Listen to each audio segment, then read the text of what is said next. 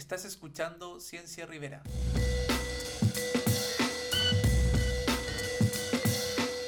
Audios para promover la cultura científica. En este episodio converso con el ingeniero civil y mecánico de la Universidad de Santiago de Chile y doctor en Ingeniería Mecánica y Aeroespacial de la Universidad de Notre Dame en Estados Unidos, Jorge Morales Ferreiro, académico de la Universidad de Talca. ¿Dónde estás, Jorge? Estoy en Santiago, en cuarentenado, como todo, todo Chile, casi. Así que, nada, pues, disfrutando este sábado santo, así que portándome bien. Oye, y tuvo que. Y entretenido, pues, entretenido por la invitación. Ah, hablar qué algo. bueno. Entretenido por la invitación. Hace rato que te estás hinchando por esto, así que menos mal que me pescaste. Al parecer hoy día fue el único que te pescó. Además, porque para que conversáramos un poco de lo que nos gusta hacer. Oye, eh, bueno, para todos quienes nos están integrando, Jorge es veterinario y ustedes escuchan ahí a los perros de fondo. No, no, no. Jorge es eh, Y cerca. ingeniero. Es ingeniero, es académico de la Universidad de Talca y, y cuenta, Jorge, ¿cómo, cómo esto de, de dedicarte a la ciencia a distancia? Porque ¿dónde están tu- tus trabajos? ¿Cómo lo haces entre Talca y Santiago? ¿Cómo, cómo te ha afectado la cuarentena? Mira, eh, buena pregunta, porque claro, la buena pregunta, porque claro, la, oficina está en Curicó. Ahí está la Facultad de Ingeniería de la Universidad de Talca. Ahí está la mayoría de las, de las carreras allí. Yo trabajo en el Departamento de Tecnologías Industriales, que tiene la carrera de Ingeniería Civil Mecánica. Eh, yo soy ingeniero civil mecánico de profesión, por tanto, ahí estoy. Y a, a distancia ha sido difícil porque, o sea, a ver, difícil para nuestros estudiantes principalmente. Para nosotros quizá un poco más cómodo, pero nuestro estudiante la mayoría no es de ciudad. eh, muchos viven en zonas alejadas, zonas alejadas me refiero rurales, y por tanto la conectividad ha sido compleja.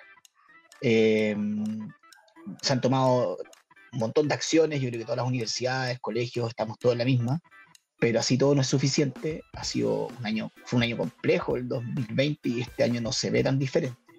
Eh, la inversión en tecnología eh, que nadie estaba preparado, de hecho, eh, también ha sido fuerte, eh, también ha sido fuerte eh, y eso tiene un impacto eh, a, todo, a todo nivel.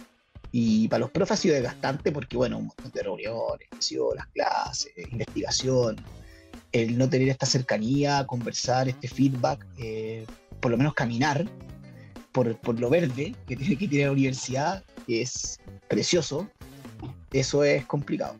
Eh, estáis en la casa y te movís como perro, no sé, un animal enjaulado, un perro enjaulado.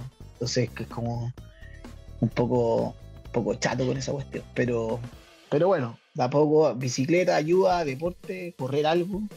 Así que me ha ayudado a bajar de peso, todo lo contrario, no he aumentado, sino que he bajado. Eso fue súper bueno. Eso ha sido, al menos hay una ayuda en ese ámbito. Te veo Pero sí, difícil. Cuando nos Estoy más delgado, pues sí, pues cuando tú me viste y el lado estaba guatón, ahora estoy más delgado. Estoy bastante más delgado. Bajé eh, como 8 kilos. Bajé como 8 kilos. He bajado. 8 kilos. Sí. Sí, que bien. Es que ahora te tenés que cocinar tú. Sí, pues. Y comer sano, pues. Sacaba la hamburguesa, McDonald's, todas esas cuestiones. Lo, lo- tengo que cocinar yo sanito, pues, sanito. Me cuido. La línea. No como a deshora, porque ya estaban los cafés con, con pasteles, las churrascas. Entonces a todo el día comís, pues entonces no, imposible. Salud. Aquí estoy Oye, con un no, carmener, Carmener. Encuentro, reencuentro a distancia. reencuentro. ¿Qué estás, qué estás tomando? ¿Un, un, un- un tinto? Un carmener.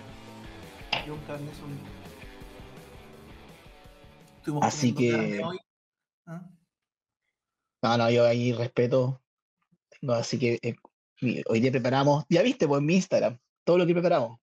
Machita a la parmesana, un mariscal antes de entrar, un salmón de fondo, un salmón de fondo, no, he comido todo el día. Hoy día me descuadré. Comimos peces ayer, pescado. Pero yo Pescadito entendía que hoy día sí se podía comer carne. ¿O estoy equivocado no es- o es hasta el? Chuta, yo no como. Mañana puede ser, pero trato de estas fechas no. Antes era más estricto, creo que todos los viernes, ahí yo me pierdo un poco. Pero 40 y viernes, ah, no sé, ahí es que estoy hablando tonteras quizás. Entonces, asumo que eres un hombre de ciencia, pero también de, de religión. fe. Jorge. De fe, sí, ¿De de fe. fe? De fe. Sí, eh, fe. eh, católica. católico, apostólico y romano, pero como dijo Coblegrán, a la chilena.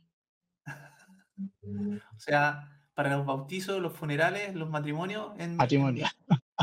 no, no, sí trato de seguir bien, bien continuo. Eso para mí al menos tiene algún tiene un sentido importante. Pero bien. Oye, Jorge, ¿cómo, cómo está la actividad científica, en actividad científica en esta cuarentena? ¿Qué, qué estás haciendo tú estos días?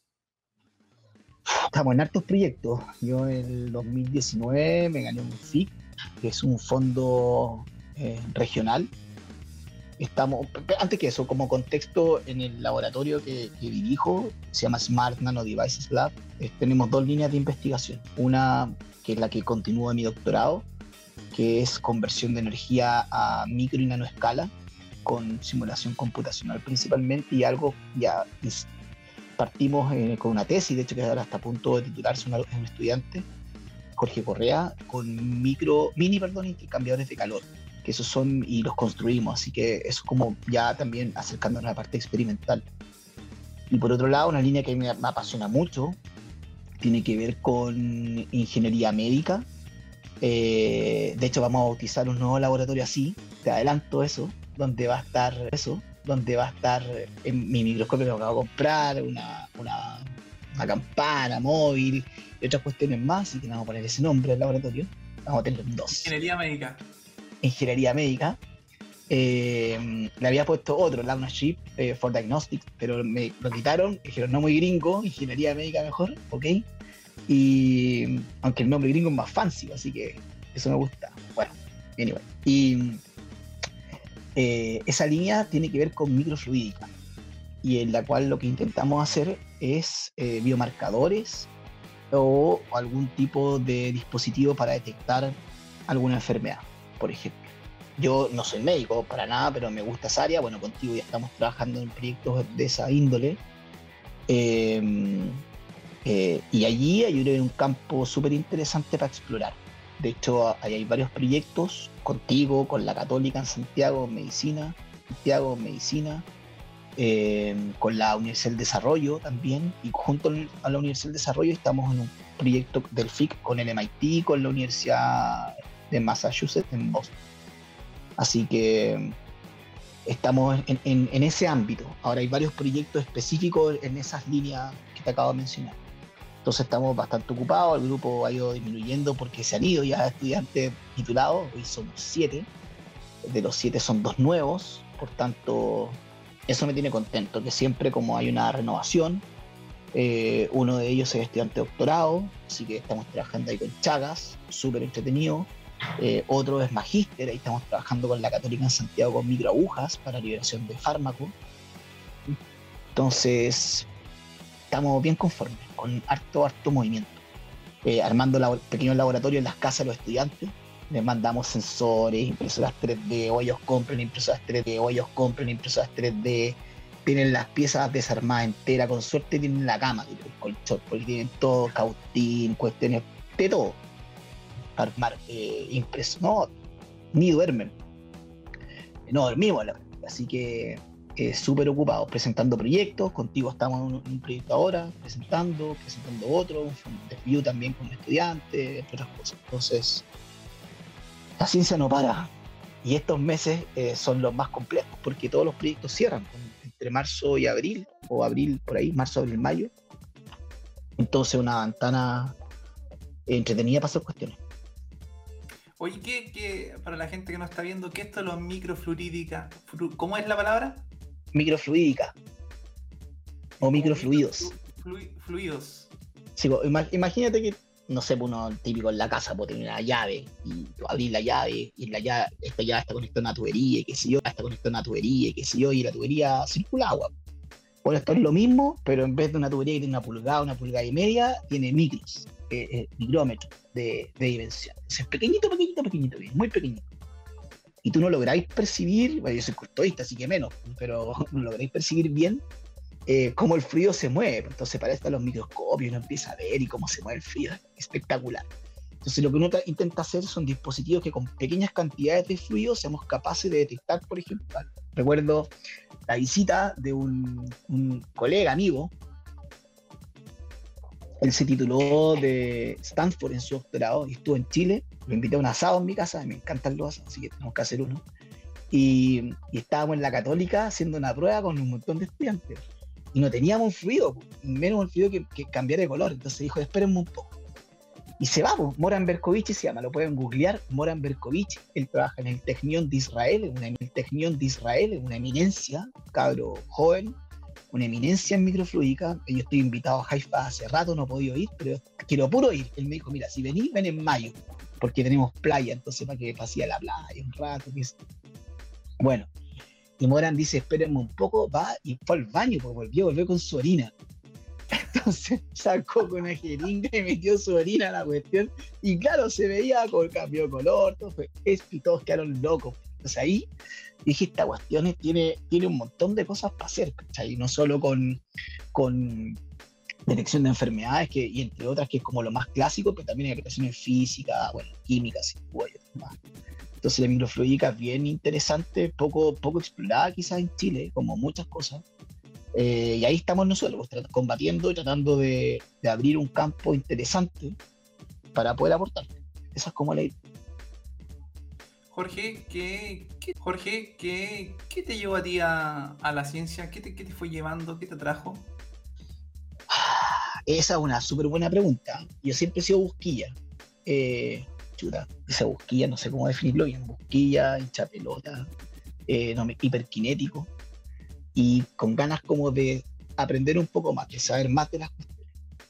Entonces me acuerdo, en los, yo hice mi pregrado en Los Angeles, en ingeniería mecánica en Los Angeles y ahí me tocaron buenos profes, profes que me que como que alentaban a los estudiantes para que fueran en busca, en búsqueda de, más conocimiento.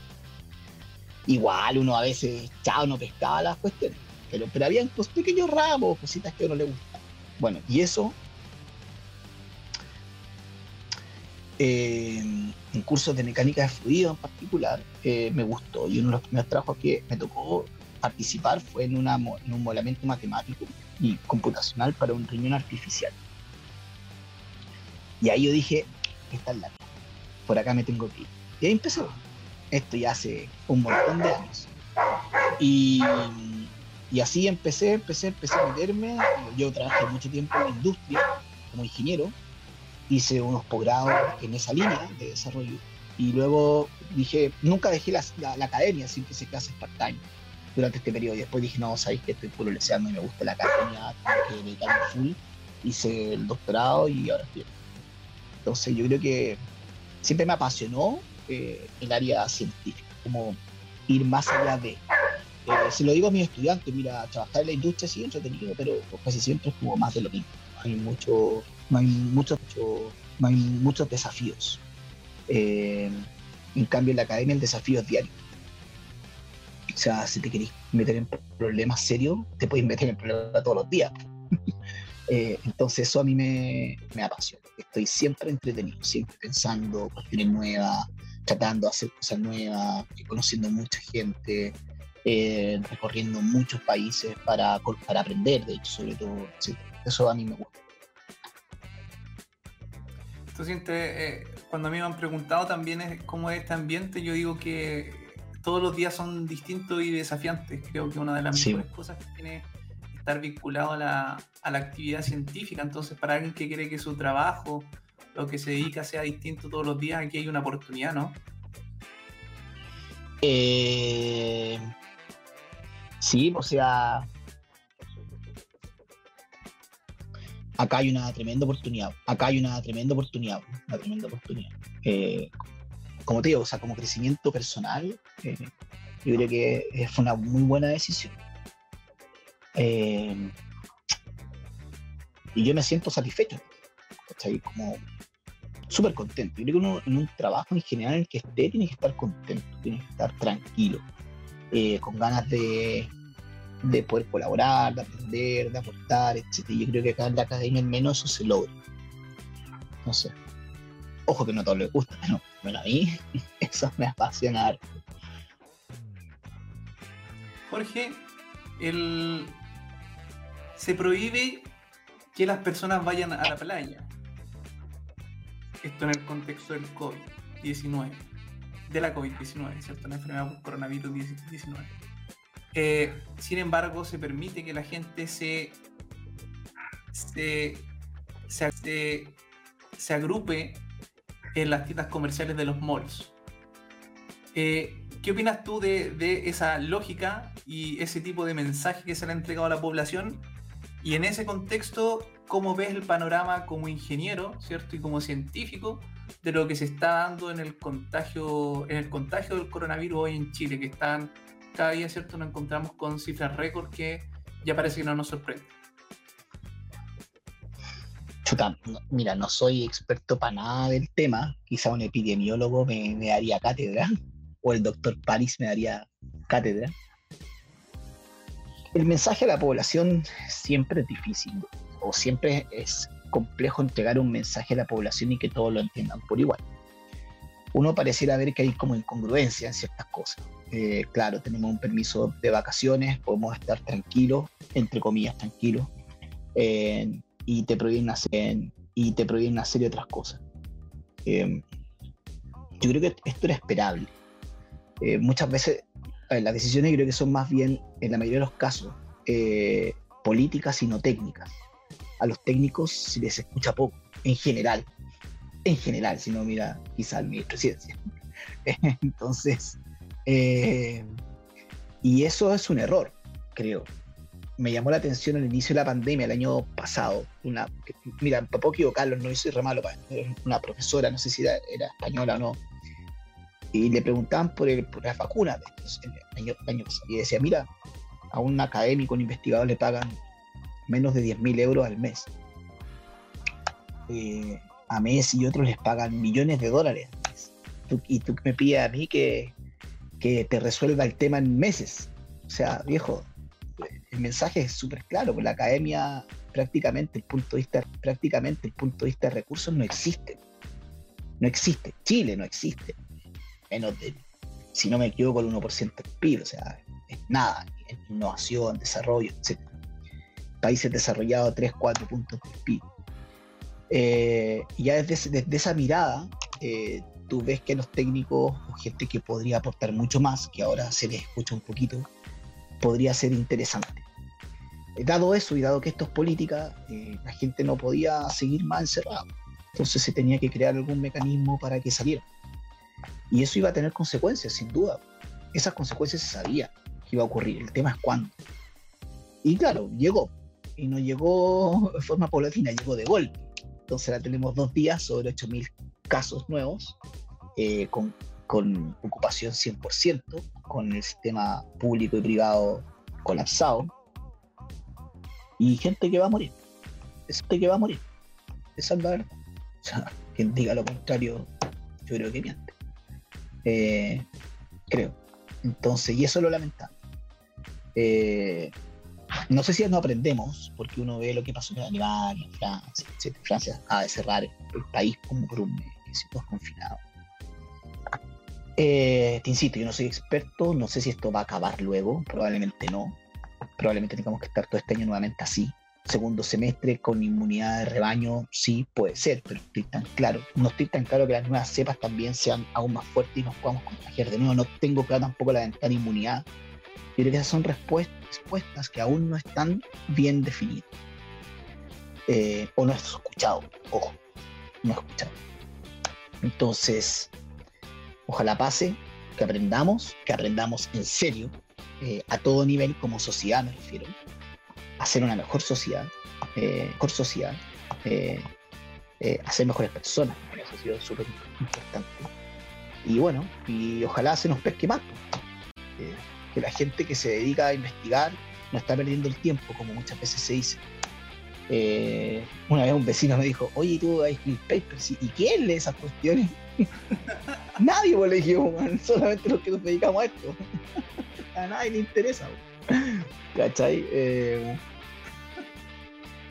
pero si se, se, hace una difusión como tú lo estás haciendo, es probable que a la gente le interese. Mira, ayer salió un reportaje en el Mercurio, súper bueno, eh, que es una traducción del Wall Street Journal sobre grafeno, que es parte de lo que me dedico a, la conversión de energía. Y una plana completa. No importa que sea traducción, pero ya lo metiste en el diario. Entonces alguien seguramente se da la lata de leer y va a ver que hay nuevos materiales que, están, que pueden tener impacto en, sin duda a nivel tecnológico, pero, a nivel tecnológico, pero en nuevos dispositivos, en, disipación de calor, en comunicaciones, etc. Entonces ahí tú te empezás a decir, oye, esta cuestión, y ese sale el nombre de la universidad, los investigadores que están en eso, entonces tú decís, esto no es chacona, o sea, de verdad hay gente que, que destina tiempo importante de su vida para, para hacer descubrimiento. En Chile hay muchísima gente a nivel nacional que se dedica a eso, de Arica a Punta Arenas, y, y no le dan la tribuna que debieran tener. O sea, ojalá más canales científicos, ojalá más conversación de esta índole a todo nivel, ojo, también historia, arte, sin duda que debe estar eso, no lo dejo de lado porque es maravilloso. Pero creo que falta, y nos falta como país eh, madurar mucho en este sentido mucha gente cree que nosotros lo que hacemos es perder el tiempo. ¿Ah? que este, el, año pasado y, este año parece y, este año parece parece que va a ser igual son años eminentemente científicos no sé yo no recuerdo nunca de que en los medios de comunicación de masa hayan aparecido en tan poco tiempo tantos gráficos, cierto, tantas interpretaciones científicas, tanto de todo. Eh, y espero de que eso ayude a, valorar la actividad científica.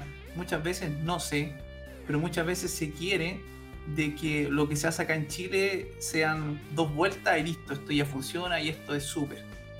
Y, no se tiene en consideración eh, el desarrollo de, de, la ciencia más básica inicialmente, que es descubrir y entender bien los fenómenos y luego seguramente viene más una aplicación de ver para qué sirve.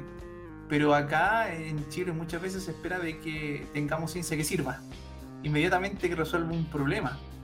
Y ya hay tantas fases antes, y hay tantas fases antes para poder llegar a eso. Eh, hemos mucho hablado este año de la fase 3 y la fase 4 en torno a la vacuna, pero poco has hablado de las primeras observaciones, casos, etcétera, y luego en la fase 1 y la fase 2 ¿Quién sabe lo que es la fase 1? ¿Quién sabe lo que es la fase 2? ¿Cierto? Que hubo una, un trabajo primero en animales, experimentación, células, eh, laboratorio, etcétera, etcétera, etcétera.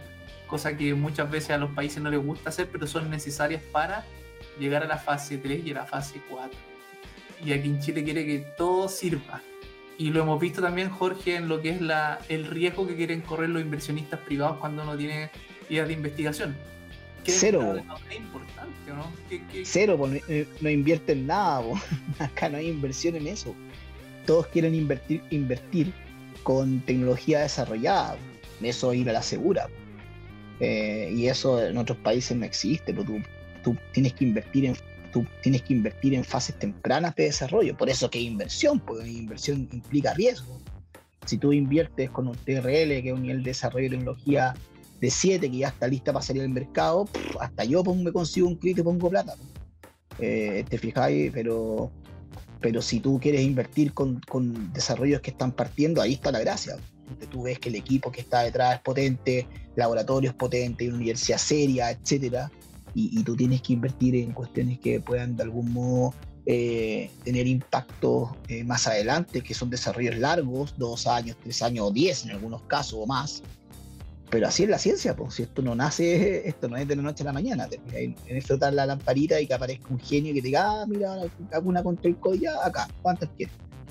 Eh, no, ¿dónde las quieres comprar? No, pues esto tiene, como tú dijiste, desarrollo, animales, donde paso. Cuando vi un, esquema, una vacuna, esquema, una vacuna eran casi 10 años en promedio. Entonces, eh, acá hay una inversión fuerte, una inversión intelectual, económica. Eh, por eso yo hablaba antes de, del Estado, más que un gobierno en particular, cómo el Estado entiende la ciencia, la innovación, la tecnología, cómo, cómo lo entiende este paquete.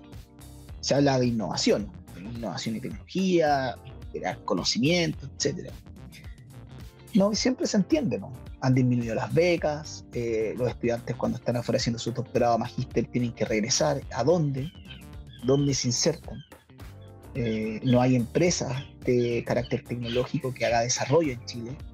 Eh, es muy poco, aún los centros de innovación son pocos, no suficientes para albergar todo el conocimiento que está repartido en el mundo con Chile. Y claro, y pero pero Jorge, tú que estás también de alguna forma vinculado con la industria y tienes colegas que, con los que colaboras en el exterior, ¿esto es, es, mundial, estas pocas ganas de la industria de querer arriesgar eh, en, en fases iniciales? Porque yo entiendo de que cuando, cuando como investigador necesitas financiamiento, porque corre, porque es un proyecto riesgoso, pero tiene un potencial. Entonces, si fuese sobre seguro, digamos, súper seguro, el proyecto no necesita una, un financiamiento, porque es seguro. Eh, pero cuando corre riesgos, cuando necesita financiar, ¿cómo lo ves tú eso en, en Chile y en el mundo? ¿Somos iguales, parecidos, estamos muy atrasados? ¿Cómo lo ves? creo que en Chile en Sudamérica estamos bien atrasados. Eh, quizás Brasil nos lleva, bueno, tú tienes la experiencia, Brasil nos lleva la, lleva la delantera en Sudamérica, pero en Estados Unidos distinto, también lo que puedo ver, Europa también. Eh, los proyectos son grandes, eh, los proyectos son grandes, los proyectos europeos son millonarios, millonarios algunos sobre 100 millones de euros. acá recién se aprobó hace un par de meses con polémica el proyecto del ITL, el Instituto de Tecnologías Limpias, el más grande, por 200 millones de dólares para los próximos 10 años, eh, que se lo ganó un consorcio de universidades gringas, con universidades nacionales también. Eh, entonces quizás falta inversión de ese tipo, en distintos ámbitos, ¿te fijas eh, y falta, obviamente, inversionistas que tengan la capacidad de entender eh, que tal como en sus negocios, quizás que les ha ido muy bien, pero cuando partieron no partieron con algo ya hecho, listo, quizás la mayoría no, eh, tienen que entender que acá es lo mismo. Y que acá se puede perder plata, como también se puede ganar mucha plata. Exponencial. Eh, y ese riesgo es el que tienen que asumir. Ellos, asumir. Ellos. Nosotros como científicos lo asumimos desde el día que estamos metidos en esto. O sea, cuántos fracasos hay en nuestro eh, sin duda que es muchísimo más que los que se resultan. Se fracasa más de lo que se tiene éxito, pero cuando se tiene éxito es muy bueno. Pero cuando se tiene éxito, tiene impacto importante. Entonces, te fijas, ahí está. Ahí está la. Está yo creo la cuestión que uno tiene que entender. Jorge, y aterrizando un poco en los proyectos ya, eh, ¿qué están haciendo ustedes específicamente hoy? Hablaste un poco de trabajo con la Universidad Católica, con unas sí. para entrega de, fármacos, ¿cierto? También con microfluidos. También, eh, ¿Qué es lo que quieren resolver? ¿Qué están haciendo para aportar ahí a, la, a resolver problemas de la sociedad? En el FIC estamos con órganos fosforados. La idea es, generar, es crear dispositivos, diseñar, fabricar dispositivos de bajo costo, dispositivos de bajo costo para poder eh, detectar la presencia de eh, una enzima y esa enzima se correlaciona con, a su vez, la presencia de estos órganos fosforados o agroquímicos. Eh, llevar a terreno esto, ahí está el concepto de point of care, eh, llevar un laboratorio al dispositivo pequeñito, la una chip, en este caso la una chip, que es el concepto que está detrás. Entonces tenemos ahí eh, dentro de la microfluidica estos dos conceptos fuertes, point of care, que es el lugar de uso, y la una chip, que tiene que ver con el dispositivo pequeño y ahí llevarlo y poder testear el terreno con trabajadores que están sometidos probablemente a estos agroquímicos permanentemente y ver qué nivel de exposición tienen. Ese por un lado. Y además porque hay estudios de la Católica del Maule que muestran que hay agroquímicos prohibidos, eh, se detectó hace un par de años atrás en niños, así que, ojo, prohibido desde el año 2000 en Chile. Y esto, mm. se detectó y esto mm. se detectó hace dos años atrás, entonces obviamente que hay cuestiones complicadas. El tema de las microagujas es un proyecto que me tiene súper contento porque es nuevo, eh, para mí es desafiante, no lo había hecho nunca. Eso es con medicina, estamos trabajando con una profe allá de la Católica. Eh, ella es experta en farmacología y la idea es poder eh, también diseñar estas microagujas que son impresionantes, pequeñitas, porque no se ve nada. Y estas se, pueden posicionar en la dermis, acá la boca, qué sé yo, y liberar en forma controlada, ahí se aplica el, microfluidica para poder controlar eh, la liberación del fármaco en específico. Eh, a través de estas microagujas que eh, en algunos casos pueden ser penetrar la dermis u otro o también pueden penetrar y disolver. estamos en esa hoy día, eh, en esa investigación, en ese desarrollo, para poder crear nuevos materiales o, o, o, replicar algún material que ya esté probado para después proponer unas mejoras y que podamos liberar estos fármacos, al menos en forma controlada. Estamos haciendo tatuajes también con con microsensores que se dieron a la piel, tipo wearables, para poder eh, también detectar, eh, por ejemplo, presencia de eh, agroquímicos o, o, algún otro gas que esté presente en el ambiente. Em, estamos en un proyecto también súper interesante de fragilidad. allí estamos diseñando un, un dispositivo ergonómico que va en el cuerpo del adulto mayor y va a detectar varias cosas eh, o varios parámetros de prefragilidad. La idea de ese proyecto es súper bonito también, anticiparse a ciertas, eh, ciertas enfermedades que se puedan generar dado el aumento de agua, Y con eso tomar acciones tempranas. Entonces estamos metidos en varias haciendo microsensores también para, para, para detección de, también de alguna enfermedad a partir de un fluido, estamos con un aspecto fotómetro bajo costo, estamos, bueno, ahí estamos contigo. Eh, en, general son desafíos que tienen mucho que ver con ingeniería médica. Y es por eso que eh, creo que es importante poder eh, a través de universidades, sobre todo de regiones, que tienen menos financiamiento, que tienen menos estudiantes, que probablemente tienen menos capacidad para hacer cosas que nosotros propongamos esto y se puede hacer de buen nivel. La de Concepción sin duda lo tiene, eh, eh, quizás en Santiago la Católica, la Chile, la Federico, pero nosotros aún no estamos metidos en esta línea de combate y ahora estamos. Y, sé que, y, sé que, capital humano hay, eh, estudiantes están, están motivados y por tanto podemos hacer cuestiones que sean reentretenidas y generar un aporte importante a nivel nacional, al menos nacional, para la global también. Y eso es lo bueno de tener las vinculaciones afuera, porque ahí uno se puede empapar también del conocimiento de ellos, o bueno, ahora viajar, no, pero intentar llegar de algún modo allá y ir con estudiantes que tengan la oportunidad de, estar un mes, dos meses en sus laboratorios y poder eh, aprender. Y luego traer ese conocimiento acá para poder desarrollar cosas. El papel fundamental es de los estudiantes en este caso. Yo ahí los tengo arriba en el, en el altar porque eh, son los que nos ayudan, son los que muchas veces hacen la pega, es verdad, y hay que darles todo el, reconocimiento que ellos se merecen. Eh, o sea, son para mí un apoyo, son colaboradores, son pan, son pan, no son empleados ni mucho menos, como algunos otros profes lo ven, mucho menos como algunos otros profes lo ven, sino todo lo contrario. O sea, perfectamente podía tomar una, tomar una cerveza con ellos, ir a un asado, estar bien, como un colaborador más. ¿Mm? ¿Y, cómo motiva a los estudiantes? ¿Cómo ingresan a trabajar contigo? Los engaño, po. No. no. Mira, esto quizá, ojalá que no, no suene medio soberbio esta cuestión, pero estar afuera me abrió un poco la mente de que la ingeniería mecánica no es solo fierros, no es solo algunos autos, piensan, o máquinas, o turbinas, calderas, etc. Sino que hay un mundo desconocido, eh, nuevo, que tiene que ver con desarrollos de nanotecnología y que los ingenieros mecánicos en conjunto a otras ingenierías estamos muy metidos. Y hay donde aportar. Y dado eso que vi en terreno, lo logré traer acá, proponer, mostrar, proponer, mostrar a los estudiantes y ellos quedaron así como, esto nunca me lo dijeron, que existía esta cuestión. Es verdad, pues nunca se lo han dicho pero existe. Entonces, yo prefiero pescar mi tabla de surf y tratar de subirme a la ola a que me llegue la ola en la cara. Intentar pararme como sea, y siempre le digo a los cabros: mira, tenemos que estar en la cresta de la ola, permanentemente, y caernos y pararnos y ya la cresta, ya la cresta, la ola, ya arriba, hasta aprender a surfear.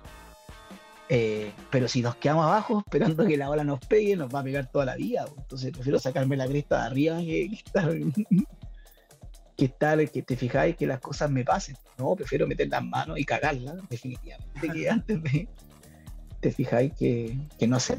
Y eso a los cabros les ha gustado un montón. Y son aperrados, tengo estudiantes súper potentes, uno un poquito más dejado que el otro, pero otros son a muerte con ellos, vamos a la, a muerte con ellos, vamos a la guerra. Así, así de claro. la locura. Con la locura nace la idea. Que nos vean que se quieren iniciar en, la ciencia, ¿qué, les dirías tú? Esa pregunta me la hiciste hace un tiempo atrás. ¿De verdad? Eh, pasión, compromiso, eh, esfuerzo. Eh, el, labor, el, el, lema de mi colegio, el laboro mi avance. El trabajo todo lo vence. Y esa cuestión nunca se me olvidó. Aquí no, es necesario, aquí no es necesario ser tan inteligente. Pero si eres esforzado, podéis lograr todo lo que queráis. Y en la ciencia eso se requiere. Gente aperrada, eh, gente comprometida, eh, que se saque la cresta, que nos saquemos la cresta entre todos. Y eso es súper potente. Eh, con eso podéis lograr lo que queráis en la vida. obviamente que los inteligentes siempre van a estar, pero los superdotados van a estar, sin superdotados van a estar, sin tú, tú eres un superdotado. Pero los que estamos ahí en la trinchera, eh, arremangados, eh, con la camisa ahí luchando, es que darle nomás con todo. Entonces los cabros que se quieren sumar, los cabros que se quieren sumar, pasión, pues esta cuestión te tiene que gustar, porque acá no hay fin de semana, no hay horario. Mi estudiante algunos me escriben a las 2 de la mañana. Y yo no les pido que se queden hasta esa hora, pero les gusta el tema y se quedan, y, es un desafío para ellos. Entonces, y fíjate, dos estudiantes que eh, lo que voy a decir quizás va a sonar también medio mal, pero estaban casi votados, nadie los pescaba. Y fueron mis estudiantes y tuvimos algunos problemas con alguno de ellos. Hoy día los dos, uno se independizó cuando nadie apostaba por él y se independizó con lo que aprendió en su tesis. Él hizo una trampa inteligente para detectar virus santa. Aprendió Arduino, programación, eh, eh, electrónica. Hoy día él presta servicio. Hoy día él presta servicio para eh, agroindustria y le automatiza los sistemas de bajo costo. Y el otro se acaba de ganar el año pasado un Fiat, solo, postuló. Entonces, eso a mí me deja contento, que al menos hay un grano de arena que sirvió en este desarrollo para que ellos puedan ser eh, mejores profesionales. Yo creo que eso como académico es lo de vuelta mano. Yo tuve oportunidades, tú también, pudimos estar fuera del país, que no todos la tienen. Hay aprendizaje allí, hay esfuerzo, hay familias detrás. Entonces, y eso hay que devolverlo. Eso hay que traspasarlo a las nuevas generaciones. Y en mi caso, yo soy súper abierto. Eh, mis alumnos, como digo, pueden escribir, llamar, todos tienen mi número a la hora que quieran. Eh, no hay drama, somos una comunidad, como te digo, de par. Hay, obviamente, hay Obviamente jerarquía, por supuesto, pero, pero uno trata de que eso no se vea influenciado para el desarrollo y el logro de, objetivos. Así que todo invitado, de cualquier área, medicina, tecnología médica, ontología, diseño. quizás le da un poco de miedo y cruzar a la ingeniería, no sé, ¿cómo lo es? Nada, para nada, yo feliz. Yo invitados todos. Mis alumnos han tenido que aprender eh, anatomía, cuestiones de saliva contigo, qué sé yo, enfermedades, proteínas, en su día habían visto eso. ¿Y por qué los de salud no van a aprender ingeniería? Que sí. O sea, yo feliz de que estén trabajando con, que trabajemos en conjunto con los que quieran. Yo encantado. Eso para mí es, fabuloso, integrar conocimiento, botar barreras, mitos que se creía que eso no podía ser, hoy día más que nunca es un deber es un deber. Entonces, impecable. Te agradezco por esta conversación que para todos quienes nos están tomando ahora del final, ¿cierto?